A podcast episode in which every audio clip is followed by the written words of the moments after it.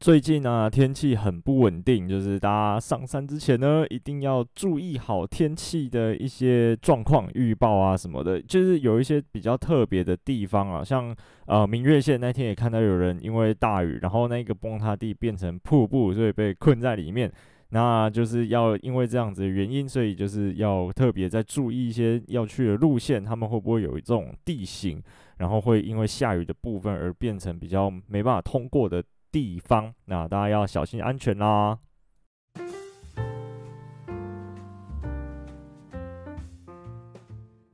Hello，大家好，欢迎收听《登山者日志》，我是 Yusuku。像诶，刚刚开头讲的那个明月线啊，我就还是要再讲一次之前的我的故事。就是之前有很久很久以前啊，那时候明月线还没开始开放，我们在里面做调查。那，那那一天其实还好，就是降雨量诶、没有到很大，毛毛雨，而我们都觉得很很 OK 的那种呃状态，就是还能做调查程度哦。因为我们做调查要拿调查纸出来写东西嘛，有的没的，所以呃就是雨下太大也没办法做事。然后那一天都觉得还 OK，然后呃状态也没有很差，然后只是毛毛细雨这样。结果我们做完调查出去。到那个崩塌地直接傻眼，就是它直接变很大的瀑布，也就是有点像最近呃各大登山社团流传的那个那种水量的大小，对啊，然后呃我们就没办法过去啊，因为一直在掉石头，除了水之外还有石头，就知道那个其实还蛮恐怖的。我甚至有看到接近一台车子大小的石头掉下来，然后那个被砸到的很危险的。然后我们后来是等就是雨，然后那个瀑布稍微消停了，我们才赶快过去。就是我们在那个隧道，明隧道里面等了，其实蛮长一段时间，等到快天黑了，然后才过去这样。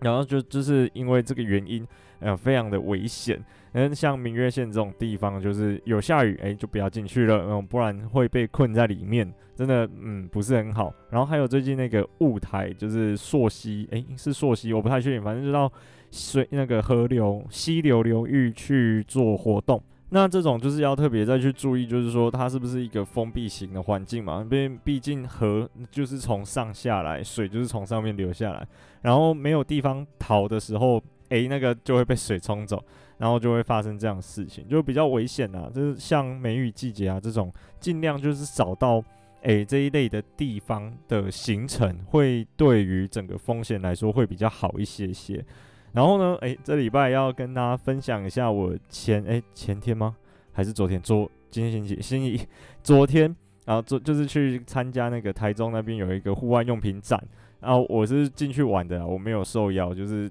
当当跟一般人一样，就是进去这样晃一晃，然后逛街，诶，对，就是稍微看一下有没有什么有趣的东西，对，然后想说，诶，今天就可以来跟大家。分享，对，分享一下逛展心得。其实这个是我第一次参，就是去逛这种，诶，户外用品展啊，或者是在展览馆里面办的这种展。像之前会有什么，呃，露营用品展嘛，也是类似的。然后或者是什么摄影器材展，就是大家会在什么世贸展览馆啊这一类的场域办的这种展览。我第一次参加，我觉得还蛮新奇，因为之前都搬在台北，台北就是有点远，就是后来我都是诶、看有没有什么台中或者高雄的场次，那其实很少。然后这次刚好台中有办，而且他我们去了才知道，就是他户外用品展的隔壁是宠物用品展，我就想说，哦，应该应该揪我妈一起过来。然后当然他最近在帮我家的猫咪挑黑色的水盆，大家知道猫咪。如果不太爱喝水的话，可以换成黑色的水盆试试看吗？听说他们好像，呃，这样看得到，比较看得到水，所以他们就比较愿意喝。我不确定啊，我家猫咪呢也是蛮挑的，然后没有很爱喝水，都要有人喂它，它才要喝。然后就是，呃，那时候应该就我爸一起过来，然后我回回来就是户外用品展，我们这次它是，我记得好像办了三天还是四天。对啊，诶、应该是三天对，然后呃，里面的摊位还蛮多的，就是呃，它大概分成可能四排到五排的那种摊位区，对，然后每一每一排可能又有个六七摊左右，就六七家厂商了，然后每一家可能呃卖的东西会不太一样，然后我觉得大致上可以分类成，应该说九成啊，超过九成呃都是露营用品。那登山用品其实非常非常的稀少，对，大概就是呃，大概个位数的摊位，呃，有在卖登山的用品，其他几乎都是露营用品或者是户外生活用品，对，就是风格露营啊，然后或者是一些改装配件啊等等的这种东西，然后少部分才是登山用品，然后下面呢又可以再细分成，例如说哦，真的是露营用的。或者是汽车把它改装成改装成，比如说露营车，或者是给车路的人，甚至还有露营车厢拖车的那一种，对，就是会放在展场里面。然后剩下呢，可能还有一些部分是像呃 GoPro 或者是 Insta 三六零，诶，那个叫 Insta 三六零，就是三百六十度相机的那一家厂商，那他他们都有去摆摊。然后还有一些剩下的大概大概就是比如说哦鞋垫。我看到蛮多家在卖鞋垫，跟呃测量我们的那个脚部的呃脚底板的健康程度吗？呃，就是看到那个，然后很像那个国术馆那样，就是它的摊位上面还会摆一只脚，上面会有各种脚的穴道等等。对，嗯，就是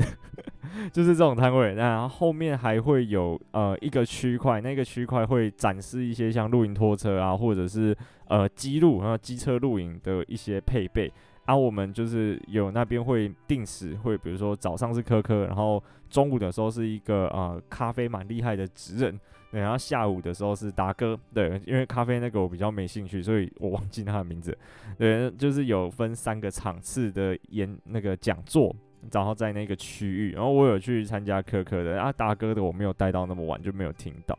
对，然后就大概这样子逛，我们每一个摊位都给他去逛。对，然后就是稍微看了一下，诶，最近大家都在呃买什么东西？因为其实我从去年吧开始就有在玩露营嘛，没有玩得很厉害啦。因为像之前有一次去福寿山农场露营，然后我我们就是用那个超级小的登山 BA 的那种登山的帐篷，那超级小一顶的，然后那一天是零零度，就是大概零度到两度之间，晚上的时候的气温超冷，冷到爆炸。然后呢，隔壁的都是那种超级大的、很大的那种豪华帐篷，嗯，一房一厅，然后那一厅是可以塞得下四个人坐在里面烤肉的那种那种厅，就是大家应该知道我在讲什么啊，不然就是天幕拉很大，然后隧道帐拉很大的那一种，呃，豪华帐篷，然后就只有我们是那个超级可怜，小小的一顶 BA 帐啊，又很矮，在里面也没办法站直，只能坐在帐篷里面，反正搞得像在爬山一样，真的超好笑。然后后来呢，隔天早上起床之后，我们帐篷的隔壁有一对夫妻，然后他们是用那种三乘三的客厅帐，有点像欧式帐篷那样四方形的。然后呢，他们就是在那个三乘三的里面啊，可能摆桌子啊，摆椅子，就等于说他们的活动区域四周是有边布、有墙壁把他们围起来，然后他们在里面用那个瓦斯暖炉在加热，就是在烤，就对，烤火。对，我然后那个夫妻就说：“哎、那个你们啊，要不要来我们的那个呃帐篷里面吃早餐？” 他看我们可怜到不行，然后外面那个风超大，然后天气还可以，但是有风又有雾，所以就是哎蛮湿冷的。我我的天幕晚上被吹爆，然后我有拉一个天幕，但是晚上就不见了。但呃 就是就是看整个看起来很凄风苦雨那种感觉，很好笑。然后后来我就我们就开始。诶，研究说到底要啊、怎么样子改善 露营的环境，然后就很好笑。这个之后再跟大家讲，然后这可能会整理，比如说呃一一阵子的时候录比较多次之后再跟大家分享。反正我们这次就是去呃户外用品展，然后稍微看一下，诶各各个露营用品有没有什么进展，或者是有没有什么有趣的东西，之前在逛露营用品店的时候没有看过，然后。呃，先来讲一下，就是露营用品的部分好了。我觉得大部分的话，就跟呃，在那个在露营用品店看到的其实是差不多，没有说很看到一些很特别惊奇的东西。但是呢，因为各家厂商各会把各家厂商他们呃的产品放在他们的摊位嘛，不会像露营用品店呃一间店里面有超多家厂商全部摆在一起，等于说我们就可以看得到比较风格露营的那种方向。就是说，比如说我今天想要走暗色系的军事工业风好了，那可能有一家厂商他们的露营用品的色系或者是呃外观设计就是主打这个风格的，那我们可能就可以诶专注在这一家厂商或者是这个摊位的一些用品，然后再去挑。对，然后另外一家厂商他们可能主打是民族风，然后比较休闲，然后。呃，比较可爱的之类的这种这种风格，就是比较活泼生动一点风格。那我们如果适合的话，我们就也可以就是啊、在这家厂商去挑这个摊位去选一些喜欢适合自己的露营用品，就等于说，诶，出去露营的时候啊，整个帐篷跟营地布置起来会比较有一个一体性，对，然后会那个风格会比较好，好看一些些，不会像就是我我现在的那个状态就是。诶、那个餐具啊，可能有用，比如说犀牛的也有，然后 又用到比如说泰国也有，然后又用 MSR 的东西也有，就是就是整个全部都尬在一起，乱七八糟的，看起来没有一个统一一致性的风格。然后碗盘的话呢，盘子可能还用锅盖当盘子，啊，或者用煮饭神器的上盖当盘子，类似这种概念。那那边就会比较卖有一，比如说统一一致性的盘子，然后他们都是木头做的，然后从碗，然后到深盘到浅盘，然后甚至到碟子都有，然后或者是有一些，比如说塑钢或者是珐琅，诶，那叫珐琅吗？珐琅杯、珐琅盘那种，然后呢，他们就会有一个统一色系一整套的餐具，就是从啊的什么刀子、叉子、汤匙，然后。碗啊、瓢啊那些的全部都有，诶、就是一套凑起来很漂亮，还蛮不错的。然后我们就是大概在逛了一下，看一下有没有适合自己的风格。诶、有适合自己的风格，而且还蛮多的。但是那个哦，那个价格，嗯，给他真的在下定决心再录久一点哦，真的以后都会录影再再考虑入手，不然那个登山的东西已经诶、花很多钱了。那个露营再花下去，那个不得了，很很夸张。而且我看到呃几个还蛮有趣的东西，像是电行那种行动电源，它不是一般小小的行动电源，它就是呃有一个很大的容量跟瓦数。比如说它是可以接电，然后哎、不不是废话，它是电源，它可以接瓦数比较高的东西。我一时想不起来那个他讲说可以接什么，可能可以接类似。呃，烤电暖炉或者是吹风机那一类的，就等于说，像福寿山农场这一个营区，它是没有电源的，就是一般露营区都有一个插座嘛。然后像福寿山农场它没有，我们如果有自备一个这种电源的话，到山上啊，其实就还蛮方便的，就是待在这种没有电源的营区，或者是到林道里面野营，哎、就还不错，蛮方便。然后就会有一个电可以使用。诶，我我记得有一个 YouTuber，他平常好像不是在拍这种呃露营或登山的，但是他有去那个福寿山农场露营的时候，用这个电源试验试验过。诶，啊是谁？哦，胡子，好像是胡子，就是姓胡姓氏的那个胡，然后孩子的子，胡子。对，然后他有，我记得他有在福寿山农场试用过类似这样的产品，大概就是 YouTube。自己搜寻一下，对这个就我就觉得还蛮新奇，而且它的规格啊跟种类诶、欸、非常非常的多，就是有分各种的瓦数大小、重量，然后电池的容量，等于说我们可以按照自己的需求来去做搭配，诶、我就觉得还蛮不错的。然后呢，剩下还呃印象比较深的是，诶、城市绿洲他们好像是主办或者是主那个协办单位吧，反正他们摊位还蛮大的，我就有在。里面逛就有看到我那个诶、牌子的登山背包，就是什么 Grand Greer，我一直不会念，反正就是呃城市绿洲的那个牌子的登山背包。那他们好像出就是他们代理的啦，出了新款的样子，或者是他们进了新款，就是我以前没看过的，在官网上面或者是实实体上没有看过。当然也有看到我现役的这一颗。那个如果你这听到这里啊，搞不清楚我到底在讲哪一个牌子，我有把这个牌子。的资讯打在我的节目资讯栏，大家可以再看一下。然后呢，我对这个牌子的背包其实背到现在还蛮有好感的，就是它的背负系统算有，就是它不会像那种真的纯轻量化登山背包一样，是几乎没有背负系统的。它有背负系统，所以说我要背重也是可以。但是呢，它的包体重量又比传统的登山背包来得轻，非常非常的多，大概就一点出头公斤而已。其实也大概符合，就是插到边了，插到呃轻量化登山背包的边边这样子，就觉得哇，啊那还蛮蛮不错的。然后它又有出各种呃公升数，升像四十五升，然后五十升、五十几升，然后到六十升。但是六十升呢，它又有分的，哎，Crown Two 我记得也是六十升的，就是 Crown Two 它好像就是呃，如果有说错的话，就再再跟我说，就是 Crown Two 它也是六十升，只是它能呃负重的极限，就是它的极限负重呢比较轻一点点，就是没有到那么重。然后我买的那一个呃版本。它的极限负重就可以到，比如说二十公斤，我记得应该是二十公斤了。然后二十公斤其实现在来说就都很够用了，因为其实我那一天呃本来要去南湖，后来天气很差取消了。对，对不起 CP，因为本来要上去呃来测试一下那个果胶啊，看看我的那个运动表现跟吃这个的效果如何。结果诶天气太差取消，我还在等机会，然后赶快去上山帮他测试，欠他有点久。对，然后那个。诶、去南湖三天，就是所有的粮食打包起来也才用二十五公升而已，所以其实现在六十公升哦，那诶、大概八到九公斤，所以其实现在呃六十升，然后极限负重是二十公斤的背包，对我来说啊绰绰有余，基本上要走到一个礼拜甚至超过十天的行程，诶、应该都没什么问题，大家应该可以去参考看看那那一个牌子的背包，就是我觉得它很适合。从传统的那种负重的登山背包，呃，要到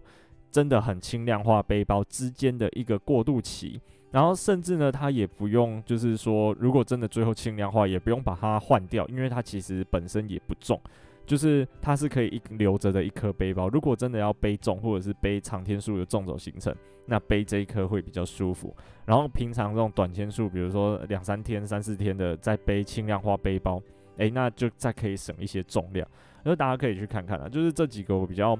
呃印象深刻，这两个我比较印象深刻的产品，剩下的就普通，诶、还好，就是一般露营用品店或者是户外用品店会出现的那些东西，例如说，比如说瓦斯罐套，哎、欸，我就觉得这个东西还好，不是我呃觉得很需要的东西，因为他们如果要走风格露营嘛，那个瓦斯罐套全部，然后再加上全部的餐具啊、桌子、椅子啊。全部都是军绿色的哦，那看起来就很漂亮。然后连什么延长线啊、啊碗盘的收纳袋啊，全部都是同一个风格，诶，就很漂亮啊。我目前没有这个预算。然后另外一个是，诶，很多改装的呃露营车，像 Germany，我记得会场里面就停了两三台吧。然后有另有一台，它的那个车顶架跟它上面有还加了一整排的 LED 那种爆闪灯，我就觉得哦超帅，而且几乎每一台都有垫高跟换 AT 台，我们不知道什么时候才有办法弄一台 Gemini，然后这样子搞。然后还有很多像皮卡哦，那个 Helix 就是呃我不太确定是不是这样念，你知道我上一集被那个我一个没英文老师，然后 他就跟我说 Fix 哎 Fit。就是 Honda 的那一台小车叫 Fit，然后我上一集都念 Fit，然后他就是纠正我说，你知道 I 到底是要发 I 还是 e 的 e 吗？然后然后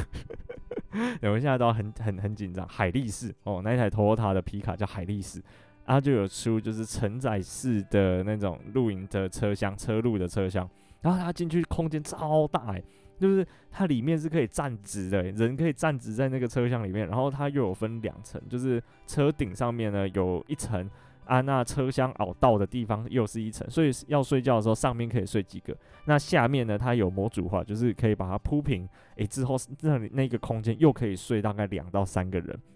我就觉得诶、那个真的是超酷的，超发达，而且他说验车可以过，我就觉得如果是对于这种露营或者是呃，以户外的有兴趣的话啦，可以在这种展览看看。但是我不确定是不是每一次这种户外用品展都是以露营为主，因为其实我最一开始的想象是会有登山用品，然后占的比例可能诶、不会到这么低。但是后来去了才发现说，诶、那个露营的用品其实多到爆炸，然后登山用品没有我想象中的这么的多。对，因为我不确定是不是每一次都是这样，因为我才第一次参加，就是第一次去逛这种展。大家如果有有经验的话，也可以跟我说。然后呢，最后就是我我我们一开始去的时候，就是直奔那个科科的讲座。诶，讲座超精彩的，我觉得还蛮有趣的。就是科科在分享说他在日本啊，前前阵子他去爬赤岳啊，然后阿弥陀岳，就是那个八月那附近，然后雪攀。就是在雪地里面扎营的一些装备，然后跟行程规划。我觉得第一就是听完之后，一直在我脑海里面我围绕的就是他的那个日本雪地的照片，真的有够漂亮的，就是他拍得很美。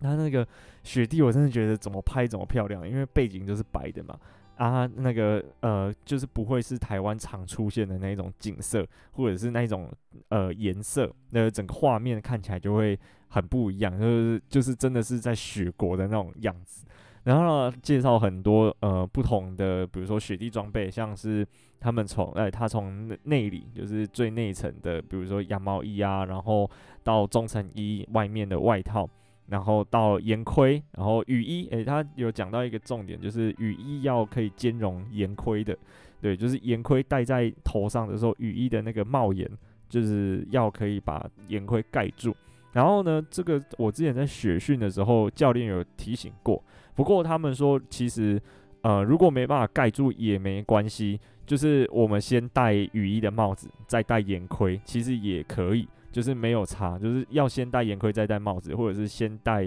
呃帽子再戴眼盔都可以，没有差。只是呢，如果先戴帽子再戴眼盔的话，会有一个小缺点是，走到热的时候要把眼盔脱掉才能把帽子拿下来，那这样就会稍微诶、比较不方便一些些。对。然后墨镜也很重要，就是大家在挑墨镜的时候，科科讲的就是呃要挑那个侧边比较薄一些些，就是有挡风片的那种墨镜。然后像我自己那时候也也有注意到这件事情，就是 那个风哦会从眼镜的侧边灌进去，然后有时候会有一些喷雪，就是会有一些飞雪，它那个沾到眼睛真的不是很舒服。然后那个风很冷很冰啊，就是很冻的那种感觉。然后那个眼镜眼眼镜没有包到的话，诶，眼睛吹到很不舒服。所以后来我买的那个墨镜也是，就是我是买有点像是骑自行车的那一种，因为它的侧边镜片的面积比较大，然后是直接我有一个弧度弯过来，然后包到我的眼镜的呃眼睛的侧边那个地方。对，就是啊，它的包覆面积会比较大。那在山上在走的时候，其实就比较不会啊、到那么的痛苦。对，所以大家如果在挑墨镜的话呢，诶，要考虑到这一点，因为不是一般戴帅就好了。然后那一种也很帅，科科戴的那一款啊，超级像以前那种古早时代的飞行员，就真的很复古。然后圆形应该是圆形的，然后帅帅的，啊，侧边也有包到，就可以抗风跟抗一些飞雪，我就觉得还不错。对啊，然后剩下还有哦，他还讲，他还给我们看一个很夸张的事，就是下雪完之后帐篷直接不见，诶。超扯的，就是他说那个帐篷原本搭在这个位置，然后呢那一天刚好下比较大的雪，然后就是整个整顶帐篷被淹掉，我就觉得哇，真的超夸张的。因为我之前一直有听，就是我舅舅那那个舅舅舅讲过故事，就是他以前呃会自己一个人去玉山里面拉拉蛇，因为其实住在阿里山嘛，我们都住在阿里山啊，以前玉山其实他们没有管制的这么严格。然后呢，住在阿里山就有点像是一种类似通行证的概念。很久很久以前啊，当然不是最近，就是那时候真的没有管那么多的时候，对。然后山上的人也没那么多，然后他就会想上山就上山，就是像在自家后院在走这样子，很好笑。然后他就说他有一次雪季的时候，诶，上就是到元丰山屋，找不到元丰山屋。然后呢，后来是发现，诶，元丰山屋就在自己脚底下。就很夸张，那个雪厚到把元丰山屋埋起来，然后他是从那个元丰山屋里面，就是门的对面那一个墙壁上面有一个通气窗，那里爬进去，对，然后再就是再想办法弄出来这样子，对，我就觉得哇，天哪，那个 那个雪雪真的可以下到这种程度，然后以前在台湾可以，然后现在日本就是真的会发生这种状况，而印象还蛮深刻的。等下听那个讲座，然后呃的人还蛮多的，就是参加呃科科讲座的人还蛮多，我不知道什么时候才有办法达到这个程度。然后讲座完之后跑去找他拍照，就是诶、那个新的里程碑，就是跟大大合照这样，然后蹭一下人气，想说沾沾喜气，看自己什么时候会变十万以上。希望了，希望了，大家多多支持。然后呢，除了就是呃这些露营用品跟登山用品之外，它还有一些像是潜水，不过那个部分我就真的不是很懂了。我我唯一看得懂潜水的摊位里面的东西是，诶鲨鱼的那种，诶不是鲨鱼，就是呃毛巾衣，然后它有各种花纹啊，比如说什么就是鲨鱼图案的啊，或者是呃热带植物的。印花的、那种就是毛巾衣啊，那我在这个应该有在潜水或者是什么 SUP 的人应该就知道我在讲什么。我会知道这个东西呢，是因为之前去东沙的时候，那个有一个另外一个大学的呃研究生，就是一个学姐，对，她比我年纪比我大一点，学姐，她她每次潜水完之后就会穿她的那件鲨鱼图案的毛巾衣在岛上跑来跑去，然后就会很多阿兵哥跑来问我说那个人是谁。他们都觉得他很可爱，然后就会跑来问我，然后呢，我就要跟我就会跟他们介绍说，哦，那个是哪一个大学，然后做什么研究的学姐这样子，对，所以我对那件鲨鱼的毛巾衣特别有印象，对，就是这样。然后很多东西啊，那，整个展逛起来，我们大概在里面待了可能四个小时吧左右，对，就是也是蛮好逛的。仔细逛起来，东西很很杂很细啊，就比如说。从挂灯啊，然后到各种扣具啊，到呃卫生纸盒，哎，就有好几款，就是不同的摊位就会有不同的卫生纸盒，然后延长线、动力线，然后甚至我看到蛮多有在卖电风扇的，因为夏天快到了嘛。那如果出去露营，其实有一些营区它的海拔只有五六百公尺，其实也不算高。那晚上的时候多少会闷热。然后呢，他们就会有卖蛮多电风扇，甚至有的那个风力强到爆，诶，就是我的手放在那个电风扇前面哦，是会有一种开车，然后呃手伸出窗外的那种感觉，就是它的风力真的很强，而那个对流起来应该还不错，就是空气流通应该蛮顺的。然后还有很多是呃像改装品，就是汽车露营用的一些改装品跟套件。不过我就觉得这个可能就比较适用性比较低一些些，就真的是要比如说我有那一款车，然后或者是那一个厂商有出我们那个这个牌子或者是这个车子型号的套件才会合。那呃，他们可能大部分出的都是一些会。呃，比较野外一点点的车型，像 Jimny 啊，或者是比如说 CRV Forester 这种车型，他们才会出比较多。像我的 Venue，哎，就没有人出。对，我连要买车贴都买不太到。就是像 Jimny 就有超多厂商在开发那个很帅的车贴，然后上面可能是一座山的图案，然后下面就写 Jimny。然后呢，我很想要买 Venue 的这种东西，很难买，都买不到我自己喜欢的图案。对，就嗯，那个车子小众还是有差。那个大家可能对韩国车还是有一点那个那种传统的印象在啊。我觉得啊，好可惜。不过呃，就是整个场逛起来还可以啦。如果呃，没什么事情，然后觉得说，哎，你想要找个地方假日去待个半天一天，那这个这种户外展，我是觉得，哎，还不错，蛮蛮有趣的。我特别从那个嘉义杀上去，开开去台中，再开回来，来回也是要两个多小时，然后去逛这个展。然后隔壁的宠物用品展，哎，我有稍微去稍小逛了一下。很多人带那个猫猫狗狗出来，我会看到哦，还有这种狗，就是那个狗大只到我觉得很不可思议。那一只狗可能体重会跟我差不多重哦，很可怕。那个真的是大只到它的头应该跟我的头一样大的那种大只。然后呢，各那个就是各种狗狗狗们或者是猫咪坐的婴儿车，就是他们坐的那种推车，都比人的婴儿的婴儿车。看起来还要再贵很多，就是可以看得到各种呃宠物的装备。我不知道他们那些宠物展的人，如果跑来逛户外用品展，会不会也有这种感觉？就是哇。现在玩户外活动的人，他们的装备可以到这个程度，这种的那种惊讶感。因为我去逛宠物用品展的时候，就就是隔壁摊，然后就有发现这种，哦，原来现在宠物可以做到这种程度的那种感觉。然后呢，超多摊在给那个动物试吃的，就是他们家的饲料啊，然后或者是他们家的呃肉干、零嘴，然后那种骨头，就是不是会有那一根骨头给狗狗咬的那一种。解压骨了，对，然后就是各种试吃，我就想说，嗯，如果我家里有养一只狗的话，带来这里，然后他们就让他们试吃一整天，然后那一天回去就不用喂了。然后只是后来就是那个我同伴就跟我说，那这样子你家那一只狗应该会变很难喂，因为它就被惯坏了，就是他就知道说，哎，有很多好吃的东西。那家里这个他可能就不想吃，我觉得 超好笑的。然后反而比较少看到猫咪就是被带出来，那猫咪还是比较宅一点点。有啦，有大概几只，然后呢，大部分被带出来的猫咪，我都觉得哇，它们超强的，就是像我有看到两只美短，它们就还好，就是没有那种很表现出很紧张的那种感觉，甚至有一只在打瞌睡。我觉得哇，他们有办法这样子忍受，就是各这种嘈杂，然后人陌生环境，然后人又这么多，我觉得诶，那个主人应该平常或者是从小就有在带猫咪到处晃，才有办法这样子带出来玩。不然那个狗啊，在那边汪汪汪汪在那边一直叫，然后那个隔壁又是那个人在那边叽里呱叽里呱了。大家应该有去过的话，就会知道那个展的空间很大。然后呢，那个空空间很大的地方，回音其实就蛮大、蛮嘈杂的啦。然后我就觉得，哦，那个猫咪真的蛮厉害的。对，就是这样。呃，就是逛展心得，不知道大家有没有去过这种诶有趣的展？那也可以推荐给我。对，然后呢，呃，接下来就是说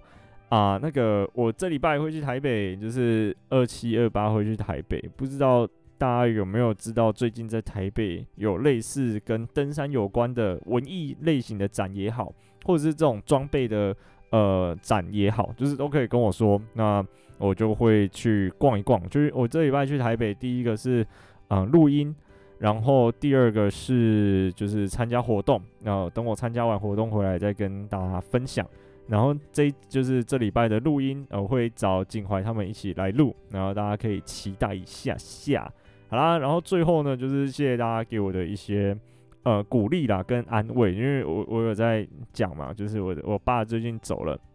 然后就算还不错啦，就是有好好的说再见。嗯，所以就整个都还蛮圆满跟顺利的，然后也是为了他，所以我就前几个礼拜真的很累，我真的还蛮不想更新的，因为就是平常是白天在那边呃处理那边的事情，然后回来家里之后，其实就很想要好好的放松睡觉，对，这很累，对，就是呃会累到很想要直接关机的那种程度，就是后来就不行了，我觉得还是要有更新，因为其实我爸那时候在医院的时候。诶、也会拿手机，然后会听我的 podcast，会听节目，然后听一听之后呢，会打电话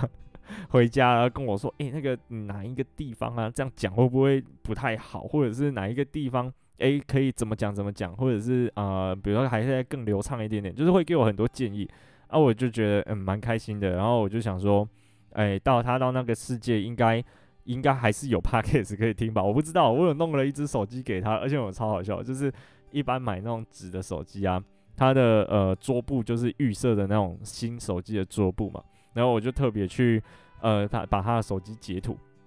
然后去量，就是说那只纸扎手机它的尺寸，对，然后再把那个手机截图呢，呃放大或缩小，就是放大缩小成诶、那个纸扎手机的尺寸，然后把它彩色列印出来，然后再把它呃手机荧幕的截图贴到那个原本手机的呃新手机的画面上面。对，这样看起来就会是我爸原本手机的那个样子，我就觉得诶、超开心的。然后就比如说他喜欢看股票啊，他喜欢打麻将啊，我把我顺便把我的 Parkes 的那个 Apple Parkes 的 App 也放进去，就是他到那边之后，应该应该还是听得到我的节目了。所以就啊，在这边也是祝大家都嗯平平安安的，然后跟家人都能很多时间相处，然后也祝我爸。在那个世界，就是过得快乐，然后吃饱睡好，好啦，就这样。就是如果有什么，呃，主要啦，这就是回到这种，回到最后想要跟问大家的，就是如果这礼拜或者是这这最近这这几天有什么在台北有类似跟登山或户外有关的展览，或者是一些文艺活动，都可以跟我讲啊，我再去看看，有时间的话。好了，谢谢大家，我是有舒哥，我们下次再见，拜拜。